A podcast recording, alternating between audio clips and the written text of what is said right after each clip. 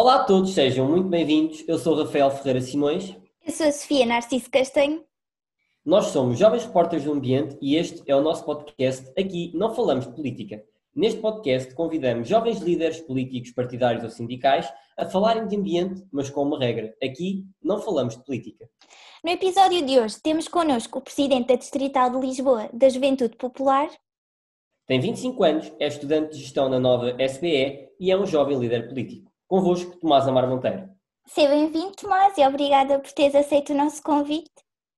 Olá, obrigado, obrigado eu, obrigado pelo convite que fizeram à JP um, e parabéns pela iniciativa um, que eu acho que, que, é fundamental nos tempos que correm, na medida em que acho que os jovens, e não me querendo antecipar ainda relativamente àquilo que vou dizer, um, acho que os jovens precisam um bocadinho desmistificar o conceito de políticos e acho que esta, este tipo de iniciativas, que são quase apartidárias, e onde não se fala de política, mas com jovens pertencentes às juventudes partidárias, são da mais elementar importância para aproximar eh, os jovens da política. Obrigado, Tomás. É um prazer ter-te aqui connosco. Uh, seguindo para a nossa primeira questão, de que modo é que tu achas que os fenómenos ambientais, uh, nomeadamente os fenómenos das alterações climáticas, de que modo é que achas que podem influenciar o teu futuro enquanto jovem e também o futuro da nossa geração e das gerações uh, vindouras do planeta? Uhum.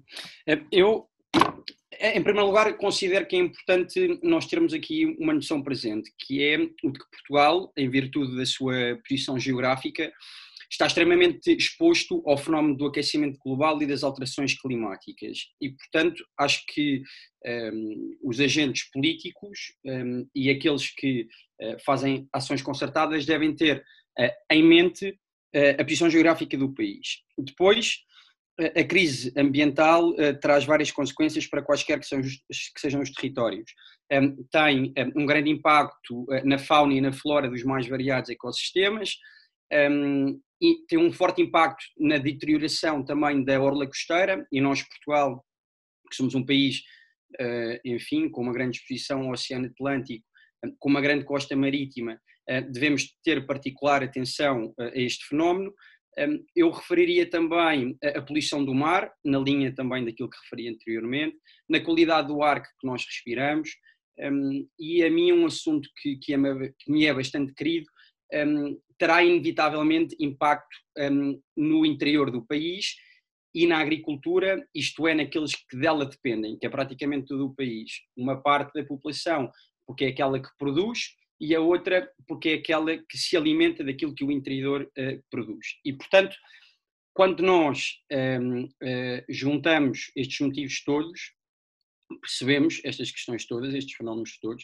um, ehm, compreendemos com, com, com, com, relativa facilidade um, ehm, que as alterações climáticas e a crise ambiental terão uh, um grande impacto, quer no presente, quer no futuro das gerações de jovens. Um, a crise ambiental uh, junta-se, de resto, um, a, um, a, um, saco de preocupações que eu tenho para as gerações vindouras, semelhantes, e não querendo entrar em verdade por um caminho mais político, mas semelhantes também ao desemprego jovem, ao crescimento grande da economia, a uma educação de qualidade, portanto a crise ambiental entra nesta panóplia de preocupações que, que eu tenho, umas com mais, outras com, com, com, menos peso, mas sem qualquer dúvida que deve estar no, no leque de preocupações de, de, de um jovem, de qualquer jovem. Agora vamos dar início à nossa primeira rúbrica, intitulada Habitude, que vai ser assim uma espécie de questionário à queima-roupa, em que te vamos fazer quatro perguntas relacionadas com hábitos sustentáveis e a ideia é responderes a primeira coisa que te vier à cabeça. Pronto? Muito bem. Às vezes acusam-me de ser um bocadinho precipitado, vamos ver como é que isto Vamos a isso então. Então vamos a isso. Tomás, um hábito que mudaste recentemente em prol do ambiente? Uh, transportes públicos.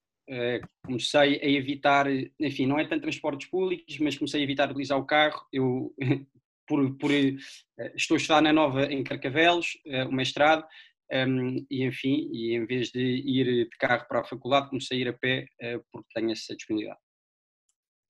Ótimo. e agora, um hábito sustentável praticado pela geração dos nossos pais ou dos nossos avós que achas que deva ser resgatado? Eu diria que eu não conheço um, eu, eu, acho que as gerações uh, dos nossos pais ou dos nossos avós uh, nunca conheceram tantos hábitos sustentáveis quanto aqueles que as nossas gerações estão a praticar. E, portanto, eu não consigo ir aí buscar nenhum uh, exemplo direto. Aquilo que eu consigo dizer é que um, uh, eh, vejo os jovens a terem cada vez mais atenção a políticas ambientais e a, e a, gestos sustentáveis, e acho que devia ser um bocadinho mais o oposto, que é a geração dos nossos pais e a geração dos nossos avós é que se deveriam um, adequar e aprender com a geração, com a geração dos mais jovens. Um exemplo muito pragmático disto tem que ver com a redução do uso de plástico, que eu acho que a nossa geração, enfim, não querendo um, generalizar, mas eu acho que grande parte da nossa geração uh, está toda bastante consciencializada daquilo que são os prejuízos uh, do, do, uso de plástico, do uso excessivo de plástico, um, mas sinto que isso ainda não abrangeu a geração dos nossos pais e dos nossos avós, um, e portanto invertia aqui um bocadinho as coisas e recomendava a essas gerações mais velhas que aprendessem uh, com as gerações mais novas. Nós, nós jovens temos tanta coisa também a aprender com os mais velhos, não é? mas uhum. neste caso, alterações climáticas há toda uma geração, duas gerações, aliás, dos pais e avós, uh, todo um grupo, toda uma faixa etária que também depende agora dos nossos ensinamentos para conseguir ter hábitos de vida mais sustentáveis, sem, sem, sem dúvida. nenhuma. E eu acho, eu até acho, um, ehm, não me querendo uh, também uh, ir além do tema que estamos aqui a discutir, mas essa questão dos jovens é extremamente importante, porque a sociedade no, no seu todo criou um estigma de que o qual, o qual eu subscrevo até uma certa parte, de que um, ehm, são as, as, gerações, as gerações de jovens ou jovens um, ehm, têm necessariamente que aprender com aqueles que são mais velhos e aqueles que são mais velhos não têm nada a aprender com, com as gerações mais novas. Eh, e eu não subscrevo nada essa ideia, sobretudo num, eh, numa fase do mundo eh, onde nós temos um acesso à informação, portanto, de segundos, ehm, diz-se inclusivamente que somos a geração mais preparada de sempre, eu não sei bem o que é que isso significa, mas é aquilo que se diz, um, e, portanto, a meu ver, eh, esse estima que se criou, uh, acho que os jovens das nossa geração, da nossa geração, uh, de, de, de, da minha idade e mais novos e certamente também um bocadinho mais velhos, um, conseguirão quebrar esse estigma e provar, de facto, às pessoas mais velhas que também têm bastante a aprender connosco, eu acho. Exato, toda essa questão é bastante interessante porque falaste, falaste bem, uh, diz bastantes vezes que nós somos a geração mais bem preparada. Uh, eu não sei se diria tanto, mas pelo menos a, a, geração com mais conhecimento, como tu disseste, basta uhum, pensar uhum. que, por exemplo, na altura dos nossos avós uh, já, já, havia a borda d'água que dizia que no mês tal tinha de se plantar não sei o quê, para depois uhum, termos a colheita uhum. não sei quanto. Uh, e eles já sabiam isso tudo. Ou claro. seja, nós acabamos também por ser um bocado a geração que confirma cientificamente aquilo, muitos dos conhecimentos que também já eram conhecimentos assim de, no ao geral dos nossos avós, bisavós, etc., refutar outras, e isso é bastante Não, interessante. E eu tenho a certeza absoluta de que eh, os meus filhos e, e, os meus netos, caso, caso os venha a ter, e espero bem que sim, eh, também terão muito para me ensinar e também terão a capacidade de comprovar precisamente esses, um, enfim, de, de, alimentar a ciência através de, de comprovar uh, factos que vão surgindo e portanto acho que é uma cadeia de gerações, é uma lógica muito, um, muito, muito racional, que é a cadeia de gerações uh, mais nova, é natural que tenha de conhecimentos mais novos e mais modernos e mais adequados aos tempos uh, que correm do que as gerações mais velhas. Tomás, diz-nos agora um hábito que tu gostavas de mudar, mas que ainda não fizeste. Uh, Deixa-me pensar. Ah, eu sei um, eh, que, que até, talvez peca um bocadinho por ser excessivamente pessoal, eh, mas eu fumo, eh, sei que é prejudicial para o ambiente, há certamente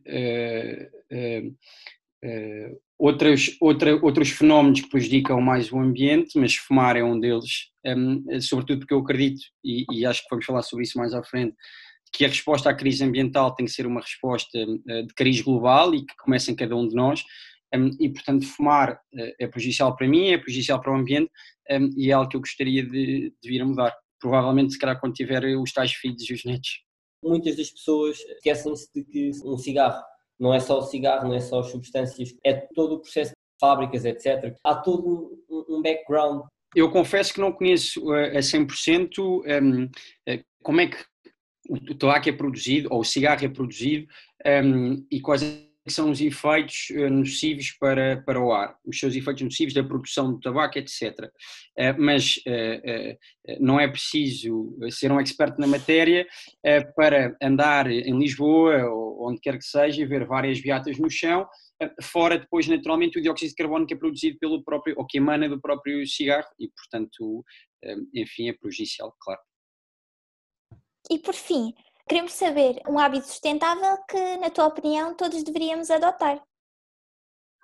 Eu, ok, eu acho que essa aí é, é, é fácil. A reciclagem, acho que é o básico dos básicos. O básico dos básicos, não tem nada que saber.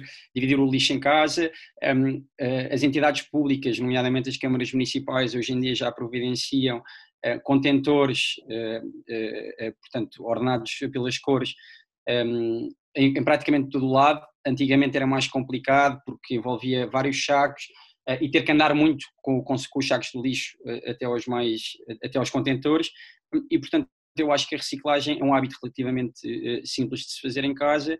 Um, acho que um, ao contrário, por exemplo, da redução do uso de plástico, acho que a reciclagem encaixa e tem um maior enquadramento até e é mais fácil de se aceitar nas gerações mais velhas, é, é, mais simples de se aceitar, não lhes faz assim tanta confusão e não lhes dá assim tanto trabalho, entre aspas, como reduzir o uso de plástico, e portanto esse para mim é, é o core, é, é aquilo que deve ser considerado o mais básico. É só uma questão relativamente a isso. Uh, achas que, por, uh, por exemplo, uh, pelo menos pela minha experiência, acho que ainda suscita muitas dúvidas um, a reciclagem ainda acaba por suscitar muitas dúvidas quando já é uma coisa que está, está implementada há, imenso tempo. Uh, o que é que achas acerca uhum. disso? Achas que ainda há algum.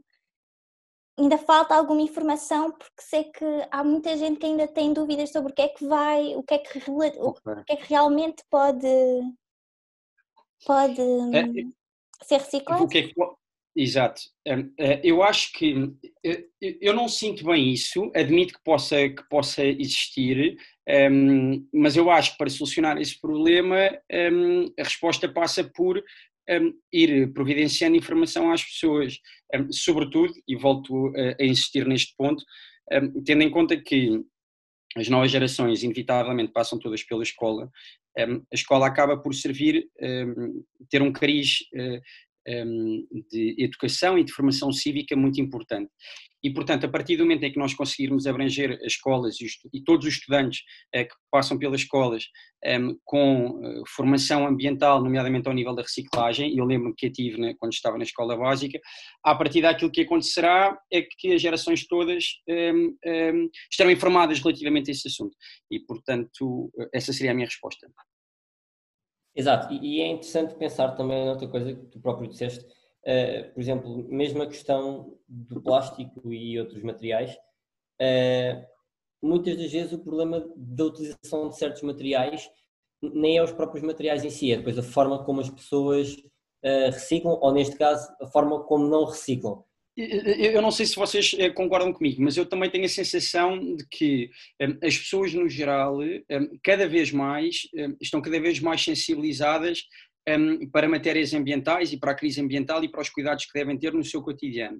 eu subscrevo esta ideia. subscrevo também de que, apesar de as pessoas estarem cada vez mais sensibilizadas para isso, as entidades públicas devem continuar a insistir para que as pessoas aumentem o seu nível de, de, de formação e, portanto, não me contento eh, eh, satisfaço-me relativamente com aquilo que temos agora, mas não me contento com pouco e, e almejo mais também. Um, e eu acho eh, que a reciclagem está, portanto, no, to, no, no, no, portanto, quando vemos a, a, cadeia da formação que se pode dar, a reciclagem será provavelmente um dos uh, pilares base da formação e da, da, formação cívica que se deve dar às pessoas.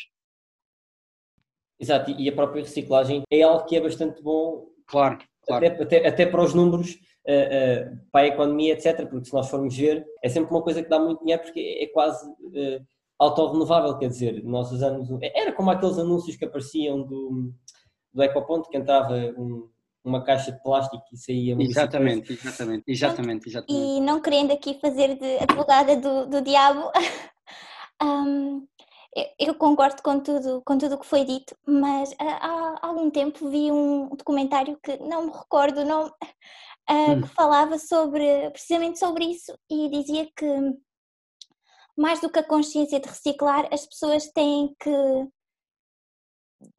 não é parar a reciclagem, mas reduzir, no sentido de que nós temos de apostar em materiais que tenham uma maior durabilidade, que, uh, porque a própria reciclagem acaba por ser também uh, bastante poluente. Eu vi há pouco tempo uma estatística, e espero não estar aqui a cometer eh, uma grande gafe, um, mas que uh, o, o, um, o, número médio de quilos que uma pessoa produz, o número médio de, de, de quilos de lixo que uma pessoa produz por dia um, é qualquer coisa como 5 quilos, uma, portanto, e é um número relativamente, é um número assustador. E portanto eu também subscrevo a ideia de que as pessoas devem, devem apostar em produtos com maior durabilidade e com facilidade de, uh, de, se reciclarem ou até produtos uh, uh, com maior níveis de, bi, de, biodegradáveis, eu não sei se, eu penso que isto é válido, aquilo que eu estou a dizer, acho que não estou a cometer cientificamente nenhum erro, um, e portanto subscrevo isso, claro, porque de facto uh, o lixo que produzimos diariamente um, temos que ter em conta que ele tem vários níveis de, de, reciclagem, o processo de reciclagem demora, de acordo com, com as características do, dos, dos produtos, demora bastante tempo, e portanto há que ter atenção também a isso eu também acho que, eh, eh, eh, considero que um, ehm, nós devemos apostar na formação das pessoas e sensibilizá-las para um, ehm, a questão ambiental e, e, e para produtos que, que, demoram mais tempo a serem reciclados um, e por aí adiante. Sou, total, sou totalmente sensível a isso. Mas também não considero, não concordo que se deva prejudicar empresas, por exemplo, um, que uh, produzem uh, produtos ou serviços que sejam mais prejudiciais para o ambiente. Eu acho que há uma forma um, oposta de se fazer a coisa, que é em vez de prejudicar as empresas que produzem este tipo de produtos ou de serviços, acho que se pode tentar beneficiar aquelas que produzem um, uh, eh, portanto, produtos ou serviços mais sustentáveis e mais amigos do ambiente não querendo aqui enverdar já muito pelo espaço Exato. Não, não, mas é, é, é, verdade até porque há, há, uma questão que é interessante, uh, uh, nem, nem, todo, nem todos os tipos de empresas uh, produzem as mesmas coisas, nem todas as empresas têm as mesmas dinâmicas uhum. e claro que há empresas que, naturalmente vão necessitar de, de, produzir mais, mais lixo, entre aspas, mais poluição do que outras. Uhum. Antes de entrar na próxima rúbrica, temos mais uma questão para ti, Tomás. Uhum. Então, agora focando mais na tua, numa das tuas áreas de formação, que, é, que são as relações internacionais, que por acaso também uh, é a minha. Ah, é? Sim. uh, na tua opinião, quais são as grandes diferenças a nível de problemas ambientais entre o grupo de países desenvolvidos e o grupo de países em desenvolvimento? Um, no fundo, quais são os maiores problemas que afetam os dois grupos? E, e na tua opinião, uh, tu achas que as soluções uh, devem passar mais pela ação de que grupo de países ou uh, por uhum. ambos? Uhum. Então, eh, eu considero que a crise ambiental ataca o país como um todo e, portanto, abrange todas as pessoas, mas considero que a realidade dos países em desenvolvimento é bastante distinta da realidade dos países desenvolvidos. E, eu, e considero também que um, eh, nos países em desenvolvimento, eh, grande parte dos problemas deles não conseguirem dar uma resposta integrada, quer a nível de crescimento económico, quer a nível de sustentabilidade ambiental, um, tem que ver um, com a falta de estabilidade política, muitas vezes associada à corrupção dos próprios governos e dos agentes políticos. Pronto. Eh, ponto final, parágrafo, não volto a falar sobre o. Um, e, o que é que, e, o que é que, e o que é que eu considero? Considero que um, nos países em desenvolvimento aquilo que, que nós uh, vemos é um, pouco acesso à informação, uh, os níveis de tecnologia são extremamente, e de acesso à tecnologia uh, são extremamente baixos, há uma forte exploração dos recursos naturais dos países em desenvolvimento para alimentar muitas vezes os países desenvolvidos, quer dizer, isto é factual. Outra coisa é se concorda com isto ou não, mas isto é factual.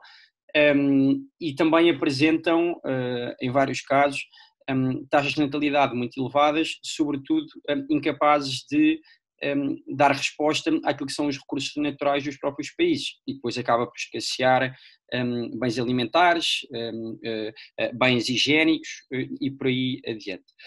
no outro lado, temos os países mais desenvolvidos, que também sofrem com a poluição, mas cujas causas são relativamente diferentes.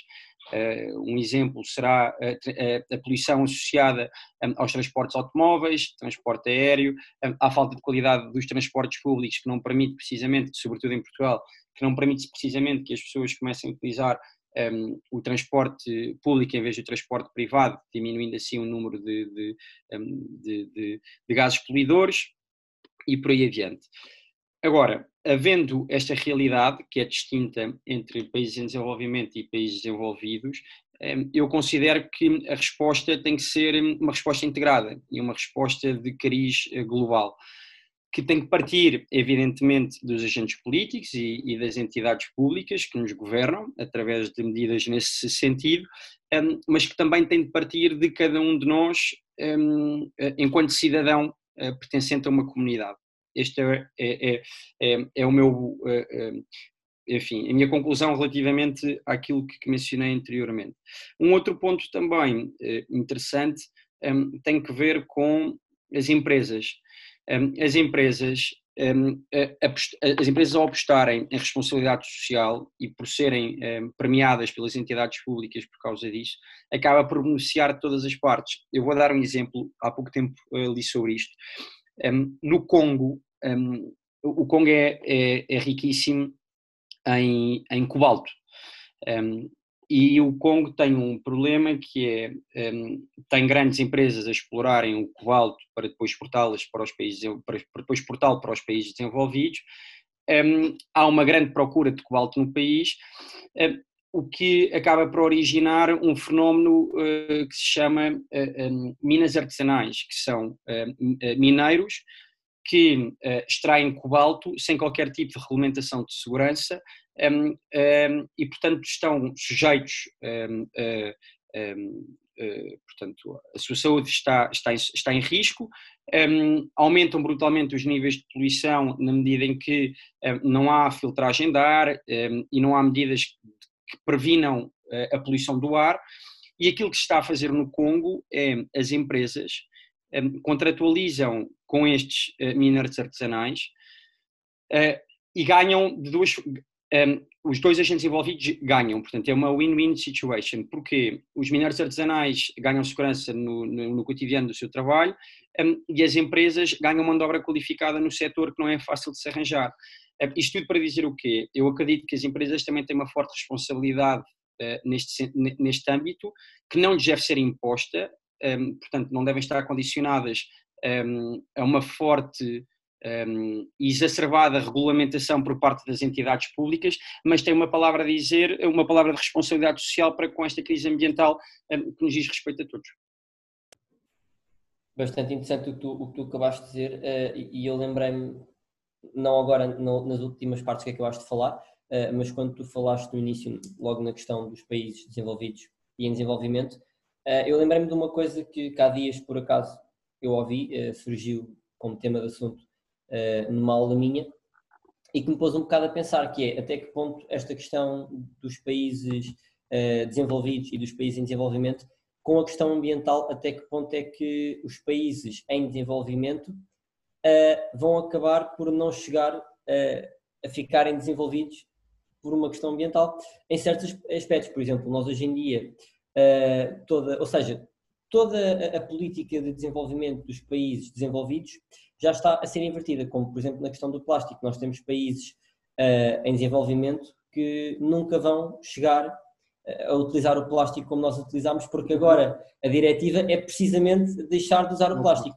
E, e apesar de para nós parecer uma coisa do, do terceiro mundo, e, é, há muitos países ainda que, que não conhecem aquele conceito de, de, de usar o plástico, ir às compras e, e ter um, um saco para, para, as maçãs, um saco para as peras, claro, um saco claro, assim. Claro, e é interessante pensar nessa questão de que há países que, entre aspas, não se vão chegar a, desenvolver nesse aspecto porque, porque toda, toda a retórica agora que, entre aspas, que o mundo desenvolvido, o primeiro mundo começa a praticar, é toda um, uma política de, de, inversão de alguns aspectos. E, e é bastante interessante essa, essa comparação de, dos países desenvolvidos e com os países em desenvolvimento. Uhum, uhum. Concordo.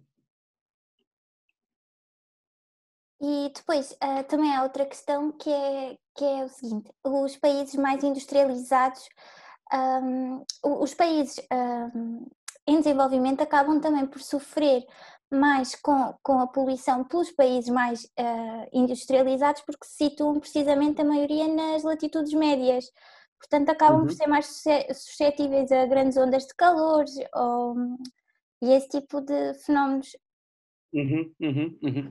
É, pois é, é, é verdade, um, e, é, e, enfim, os países não podem fazer absolutamente nada para alterarem a sua posição geográfica, não é? Um, e portanto, um, na linha daquilo que referi há pouco, eu considero que tem mesmo de haver uma política global e de ataque global a esta crise. Tem que haver solidariedade e cooperação uh, entre os povos e entre as diferentes nações porque honestamente, a meu ver, só dessa forma é que conseguiremos eh, ultrapassar hum, esta questão. E também, como não, enfim, eh, hum, acho que temos que ser, acho que temos que olhar também para o mundo de forma pragmática e para aquilo que, é, que são a esfera eh, geopolítica e geoestratégica do mundo de forma bastante pragmática hum, e consentir que os países desenvolvidos têm efetivamente mais pressão, mais relevância e mais influência naquilo que são as políticas públicas mundiais. E, portanto, estaríamos aqui a mentir um, se não vos dissesse que considero que a resposta tem que ser global, mas que, de facto, o ONUS, um, e, o ONUS e grande parte da responsabilidade está do lado dos países desenvolvidos. Isto é, é, é verdade. Concordo totalmente. Mas eh, nós vamos agora dar início à nossa segunda e última rubrica. Esta rubrica chama-se Diga 1 e tem como objetivo colocar-te cinco questões. Dessas cinco questões, tu vais ter duas opções de resposta, a opção A e a opção B, e tens uhum. obrigatoriamente de escolher entre uma delas. Portanto, eh, caso podes, podes salvaguardar, podes justificar se assim entenderes, mas se, pronto, se, se houver uma tu, se houver duas que tu gostes bastante, tens de escolher qual é que gostas mais. Se houver okay. duas que tu discordes completamente, tens de escolher qual é que é, entre aspas, a menos má. Vamos a isso? Vamos a isso. Então, diz-nos, Tomás, uh, preferias ou gostarias mais de ter? Opção A, uma casa 100% inteligente. Ou opção B, uma casa 100% autossuficiente. Hum, eu, eu honestamente eh, eu não sou avesso ao progresso tecnológico, mas acho que um, ehm, também, enfim, como bom conservador que sou, eu também gosto de preservar às vezes um bocadinho a genuidade e a naturalidade das coisas. Um, e, é, e, e, por vezes tenho um bocadinho a sensação de que a tecnologia, enfim, é, é ótima e ainda bem que veio, mas por vezes retira às vezes um pouco de, de, de genuidade e de sinceridade e de naturalidade às nossas tarefas cotidianas, à relação, à relação que temos com as outras pessoas e por aí adiante. E, portanto, honestamente, eh, dir-me-ia muito mais ter uma casa totalmente autossuficiente eh, do que uma casa que, fosse, que estivesse na vanguarda da tecnologia um, e que, em que eu chegasse à sala, batesse duas palmas e as luzes acendessem, honestamente diz-me pouco um, e portanto vou-me ficar pela opção B. Uh, se pudesse acabar com um destes problemas, com qual destes problemas é que acabarias? Opção A, com a poluição atmosférica. Opção B, poluição hidrosférica. Ui, é uma resposta complicada. Por considerar que a poluição um, atmosférica um, pode ser mais complicada de se gerir, na medida em que um, temos a questão dos transportes uh, individuais, que eu imagino que seja, penso que seja um dos principais causadores da poluição atmosférica. Um, e mesmo a questão do transporte aéreo, uh, e eu há pouco tempo vi inclusivamente quem se tivesse lembrado de sugerir que nós começássemos a diminuir brutalmente o transporte aéreo sem ter grande noção das consequências que isso traria, por considerar que é mais complicado reduzir a poluição atmosférica e, sobretudo, por gostar bastante do mar e pela posição geográfica de Portugal e a sua relação com o Oceano Atlântico, eu vou selecionar a opção B. Também cobre um, um manto imenso daquilo que, que são ou, ou, que deveriam ser as preocupações de todos nós, nomeadamente. É, é verdade, e eu e tenho a sensação de que nós, na Europa Ocidental, um, e não só a Europa, mesmo no mundo ocidental, com os Estados Unidos abrangido e eles bem que precisam de informação, um, eu considero que nós não temos bem noção de como é que está a, a, poluição dos mares a nível mundial, nomeadamente na Ásia. e se tivéssemos essa noção, uh, eu acho que daríamos mais atenção a esta problemática. E depois, enfim, eh, Portugal e a sua relação com o mar, que é histórica, e, e, e eu sou, sou daqueles que defende que eh, nós devíamos inclusivamente apostar mais no mar do que aquilo que apostamos. E que Somos os heróis do mar, não é verdade? Ora bem, ora bem. Apesar de tudo. Ora bem, mas era, às vezes era importante que nós fizéssemos uso dessas, e, e eu enfim gosto muito de tradições, eh, e portanto era, uso, era, era benéfico que nós fizéssemos uso dessas, dessas, desses factos históricos para, para nos relançarmos novamente numa epopeia do género. Uh, não, não igual à anterior, não, logicamente, mas uma epopeia do género. Um, e, portanto, é a opção B, sem qualquer dúvida. Exato, e, e até porque, se nós formos ver, uh, o nosso território marítimo é, é, é, muito maior do que o nosso território uh, continental. É, e temos a, a maior zona, zona económica marítima da Europa, um, e portanto que, que, é bastante grande e é uma série de vezes uh, superior àquele que é o território uh, de Portugal, portanto território terrestre, e, e, e há, uh, a meu ver, claramente ali um potencial para se aproveitar. Sim, e até foi feito um pedido para alargar um, uhum. a ZE, que uhum, infelizmente exatamente. acho que ainda não, não foi realizado. Eu também não vi nada relativamente a isso e, e acho que também não foi. Então, Tomás, preferias Opção A, ter uma horta biológica. Ou opção B, ter de adquirir todos os teus alimentos numa superfície comercial. Um, eu preferia uh, ter uma horta biológica e passo a explicar porquê. Um, o meu avô, do, do, do, lado da minha mãe, tem uma horta biológica, uh, enfim, uma coisa relativamente grande, planta, uh, enfim, vários alimentos e eu desde miúdo que fui ensinado a fazer os hábitos diários da horta com o meu avô. Eh, infelizmente, eh, portanto, o meu avô reside em Azeitão, eu resido em Carcavelos, não tenho a facilidade de ter uma horta biológica em casa, sobretudo porque vivo num apartamento, eh, mas ganhei esse gosto desde que sou miúdo e se tiver a possibilidade, quando crescer, de, de o ter, certamente que terei. Portanto, vou bloquear a opção A, horta biológica. Olha, por acaso é, é, era um hábito interessante na questão dos hábitos de a resgatar. É verdade, é verdade, é verdade. É verdade, é verdade, é verdade. Tomás, para ti, o ambientalismo é? Opção A, um ideal a uma preocupação. Opção B, obrigatoriamente um modo de vida. Hum, nenhuma das duas, na minha opinião. Isto é válido? Posso responder isto? É daquelas que tu não gostas de nenhuma. Não, repara, aquilo que, aquilo que, que eu sinto relativamente uh, ao ambientalismo uh, é, um, em primeiro lugar, eu sinto, considero que toda a gente é livre de ser aquilo que quiser ser. Um, aquilo que eu considero é que a minha liberdade acaba onde começa a dos outros. E, portanto, no caso muito em concreto do ambientalismo, eu respeito quem, eh, um, enfim, vive de acordo com a preocupação das alterações climáticas, que eu vivo também, um, com, a, com, a, preocupação do aquecimento global e por aí adiante. Aquilo com que eu não concordo é um, quererem impor um estilo de vida uh, que eu, uh, pura e simplesmente, não subscrevo. Eu acho que nós somos livres um, de eh, termos o nosso estilo de vida e sinto honestamente que, por exemplo,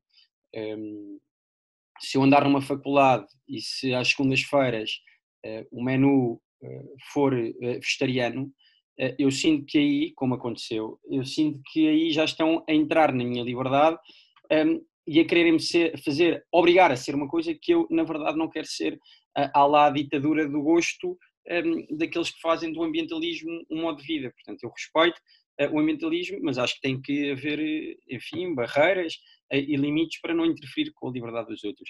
Portanto, se me deixarem bloquear aqui a opção, a opção C desta vez, eu, eu agradecia. Acaba, por ser um bocado, pelo menos não, não aquilo que estavas a dizer, no meu interpretar, acaba por ser um bocado o modo de vida, mas, mas não necessariamente o modo de vida que os outros querem que tu tenhas e sim o teu modo de vida na questão do ambientalismo, ou seja, cada um, cada um definir o seu modo de vida enquanto, enquanto ambientalista, mas eu percebo perfeitamente, concordo. 100%. Eu respeito, eu respeito, uh, eh, um, eu acho que ainda há um bocadinho de preconceito para com quem se diz vegan ou vegetariano, eu sinto que há, aceito que o haja, Uh, eu não o tenho, respeito quem quer viver assim. Agora, a única coisa que eu peço é que não me obriguem a ser. Uh, eu até já tentei, na verdade, tentei uma semana, não consegui. Ehm, eu, gosto, eu, eu gosto genuinamente de carne. Ehm, e, e, portanto, eu aceito quem, quem quer ser. Agora, só peço é que não me obriguem a ser. O ser vegetariano implica todo um modo de vida perdura. E claro que nem todas, nem todas as pessoas estão dispostas a isso claro. e não têm de estar, e não têm de eu até posso ir um bocadinho mais longe, em tudo que são cantinas sociais ou cantinas públicas. Quer dizer, eh, eh, eu respeito quem é vegetariano e eu compreendo que possa haver oferta vegetariana nas cantinas sociais ou nas cantinas públicas. E até, até sou sensível à hipótese de se uh, aumentar a oferta vegetariana. Imagina que antigamente era só às segundas-feiras, começar a ser às segundas e terças e quartas, ou segundas, terças, quartas e quintas, na medida em que um, uh, eh, eu não tenho base científica nenhuma para estar a, para estar a dizer isto, um, mas eu acho que todos concordaremos um, se eu disser que uh, o número de vegetarianos ou de veganos tem vindo a aumentar nos últimos anos. E, portanto, também sou sensível ao argumento de que quem tem que ir, uh, quem se alimenta numa cantina pública, numa cantina social, o que quer que seja, também pode ter acesso a, essa, a esse tipo de alimentação. Agora, aquilo que não me faz sentido, na linha também, Rafael, daquilo que tu estavas a, a dizer, é que só haja essa, essa, esse tipo de, de, de, alimentação. Acho que a chave aqui para a coisa é a liberdade de escolha, cada um eh, é como é e, e, e a alimentação, sobretudo, que são actos muito pessoais e, e, um, e cotidianos muito pessoais, uh, mais que tudo. Lá está, é, é o tal equilíbrio social de, das questões. Exatamente. E agora, uh, para terminar este questionário, com a tal pergunta que, entretanto, acabaste já por nos dar a resposta. Não sei qual foi. vais saber agora? Agora vais ver qual é. então, preferias ir diariamente para a faculdade? Opção A, de bicicleta. Ou opção B, a pé? Um, Pois, eu já dei essa resposta, não é? Eh, eu preferia, enfim, eu acho que talvez acabe por não ser aqui tanto uma questão de preferência pessoal, mais que a distância o permita, na medida em que com bicicleta, à partida, consegue-se fazer eh, muito mais distância eh, em menos tempo. Ehm, mas eu tenho a possibilidade de. Eu vivo bastante perto da minha faculdade e, portanto, tenho a possibilidade de ir a pé. Ehm, e, e sobretudo, na verdade, ehm, até nem tenho bicicleta agora, portanto não tenho outra hipótese. Tomás, uh, neste âmbito, uh, uma pergunta quase final. Uh, se tu pudesses fazer um apelo às novas gerações, sem falar de política, naturalmente, nesta questão ambiental, nesta temática de sensibilização, o que é que tu tinhas a dizer às novas gerações e às gerações futuras que irão habitar o planeta? Ok. Então, que apelo é que tu farias? Então, eu considero que para fazer qualquer tipo de apelo é importante eu também dar um testemunho pessoal daquela que é a minha forma de estar na vida e aqueles que são os meus hábitos diários e, a pessoa que eu sou, para depois chegar à conclusão que quero. E não enverdando por, por uma vertente política, que é o princípio base deste podcast que estamos aqui a gravar, eu não posso deixar de mencionar que eh, se, se, acharem que eu estou aqui a esticar a corda, uh, avisem. Uh, que combinado. O conservadorismo é, um, enfim, é um princípio que se aplica na política, naturalmente, mas é sobretudo uma disposição uma predisposição, é uma disposição diária que nós aplicamos em tudo aquilo que fazemos na vida. Um, e o conservadorismo, o bom conservador, e vou chegar agora ao meu ponto, um, é aquele que preserva as coisas que estão à sua volta.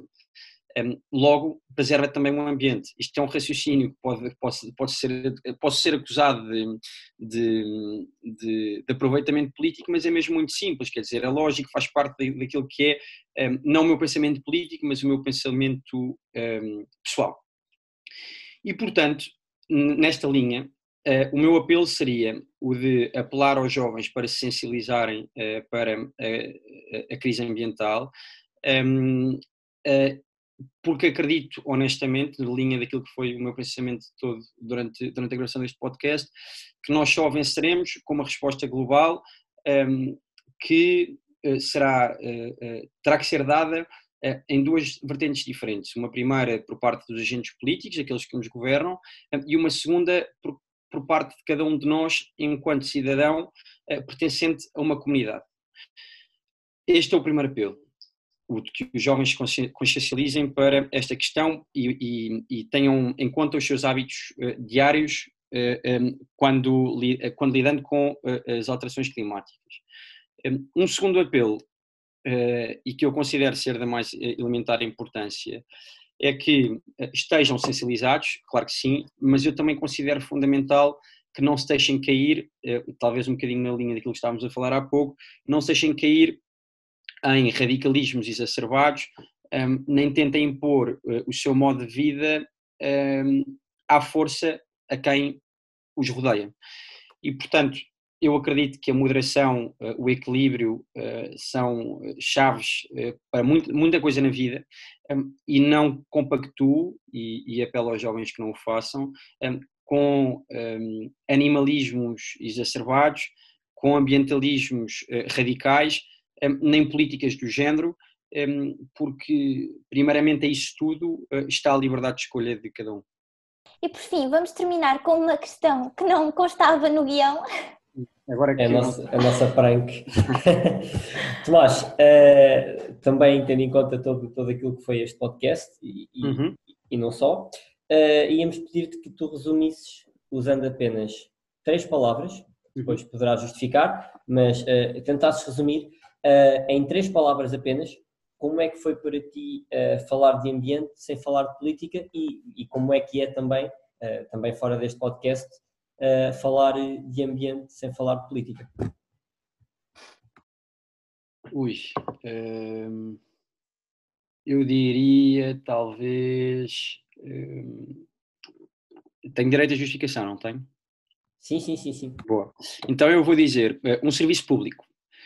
Um, e considero que é um serviço público, uh, porque não porque eu me considero, enfim, uh, grande um, influenciador ou, ou, ou, um grande intelectual a quem as pessoas devem estar atentas, tanto é que considero o meu pensamento um serviço público, uh, mas considero que uh, nunca somos demais a falar desta problemática. E considero, sobretudo, que as questões ambientais e a sustentabilidade ambiental estão muitas vezes associadas um, única e exclusivamente uh, um espectro daquilo que são os partidos políticos portugueses. Isto é válido? Pronto. Acho, acho que sim. Obrigado. Considero que, que, estão muitas vezes associadas um, só um, exclusivamente a alguns partidos políticos portugueses. E eu acho que é mesmo muito importante, uh, numa lógica de moderação e de equilíbrio e dos jovens estarem informados daquilo que cada um propõe em todas as partes, ouvirem também alguém que defenda ao lado oposto da moeda porque, um, honestamente e, de coração, acho que esta não é uh, uma crise ambiental que diga só respeito a uma franja da sociedade, é uma crise ambiental que nos diz respeito a todos. e para concluir, uh, o ambiente uh, não tem cor política, tem, portanto, uma mistura de todas as cores. Muito obrigado, Tomás. Foi um prazer enorme ter-te aqui hoje connosco. Eh, eu, eu é que agradeço, obrigado aos dois pelo convite, obrigado aos jovens repórteres do ambiente. Um, Quero-vos deixar aqui uma mensagem de, eh, de força e de esperança um, de que todos conseguiremos dar resposta a este, este problema global. Um, Dar-vos parabéns pelo vosso trabalho e dizer uh, também de forma muito sincera que me diverti bastante a gravar este podcast. Portanto, obrigado. Obrigado, Tomás. Creio que o sentimento é mútuo. foi um enorme prazer ter-te aqui. E isto foi o nosso episódio de Aqui Não Falamos de Política. Por hoje é tudo. Muito obrigado por terem estado desse lado.